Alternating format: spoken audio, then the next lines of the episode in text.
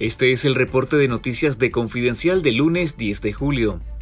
El régimen de Daniel Ortega negó el ingreso a Nicaragua al sacerdote Juan Carlos Sánchez, vicario de la parroquia San Francisco de Asís de Bolonia en Managua, quien regresaba este fin de semana al país luego de un viaje a Bolivia y Estados Unidos. La negación de ingreso al sacerdote ejecutada por la Dirección General de Migración y Extranjería fue confirmada por la investigadora Marta Patricia Molina, quien además afirmó que con este caso se suman 11 sacerdotes nicaragüenses desterrados de esta forma. Una fuente de la Arquidiócesis de Managua explicó que el padre Sánchez salió de Nicaragua hacia Bolivia donde participó en una ordenación sacerdotal. Luego viajó a Miami en Estados Unidos para visitar a unos familiares y cuando se disponía a regresar a Nicaragua la aerolínea le informó que su ingreso había sido negado.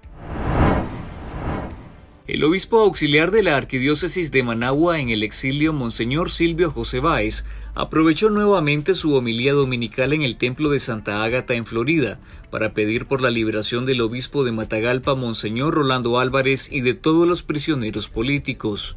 Quiero recordar, como todos los domingos, a mi hermano obispo, Monseñor Rolando Álvarez Lagos, obispo de Matagalpa, que injustamente sigue detenido en las cárceles de la dictadura sandinista en Nicaragua. Es inocente, es un profeta de Dios. Debe ser liberado y debe volver en medio de su pueblo. La semana pasada estuvo marcada por la noticia de la excarcelación y el regreso a la cárcel a modelo de Monseñor Álvarez, tras el fracaso de las negociaciones entre el Vaticano, la dictadura orteguista y la conferencia episcopal para lograr su liberación. Monseñor Rolando Álvarez se rehúsa al destierro. El Grupo Monteverde en el exilio nombró este domingo a los opositores Juan Sebastián Chamorro, Félix Maradiaga, Tamara Dávila y Carmen Chamorro como voceros oficiales de un proceso de concertación por la paz y la democracia en Nicaragua. Los voceros, con excepción de Carmen Chamorro, fueron encarcelados previo a los comicios generales de noviembre del 2021 y excarcelados en febrero pasado. También fueron despojados de su nacionalidad nicaragüense y sus bienes fueron confiscados. El 28 de junio se anunció un proceso de unidad promovido por el Grupo Monteverde organizado en Costa Rica desde 2021 y que ahora incluye a algunos excarcelados políticos, entre ellos a al menos cuatro exprecandidatos presidenciales desterrados en Estados Unidos. Según comunicaron, el objetivo de este proceso es conformar un plan de unidad en la acción para salir de la dictadura y sentar las bases de la transición democrática en el país. Lea los detalles en confidencial.digital. El partido Nuevas Ideas oficializó este domingo la candidatura del presidente salvadoreño Nayib Bukele para buscar la reelección en los comicios de 2024 pese a los señalamientos de inconstitucionalidad que él mismo sostuvo en el pasado.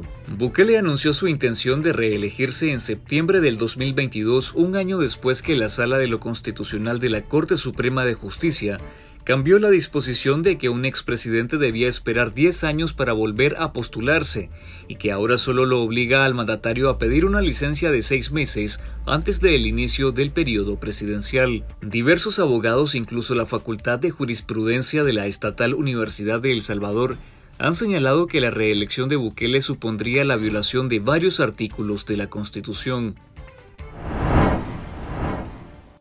En nuestro canal de YouTube Confidencial Nica le recomendamos lo mejor de las noticias satíricas en Nicaragua con la más reciente entrega de Fuera de Broma, que se titula La Guardia de Ortega y Somoza, especulaciones del cardenal Brenes y por qué no van a la plaza el 19 de julio.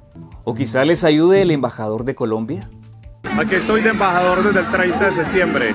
Es un pueblo alegre, es un pueblo bonito, un pueblo amable y sobre todo un pueblo que está convencido de su revolución.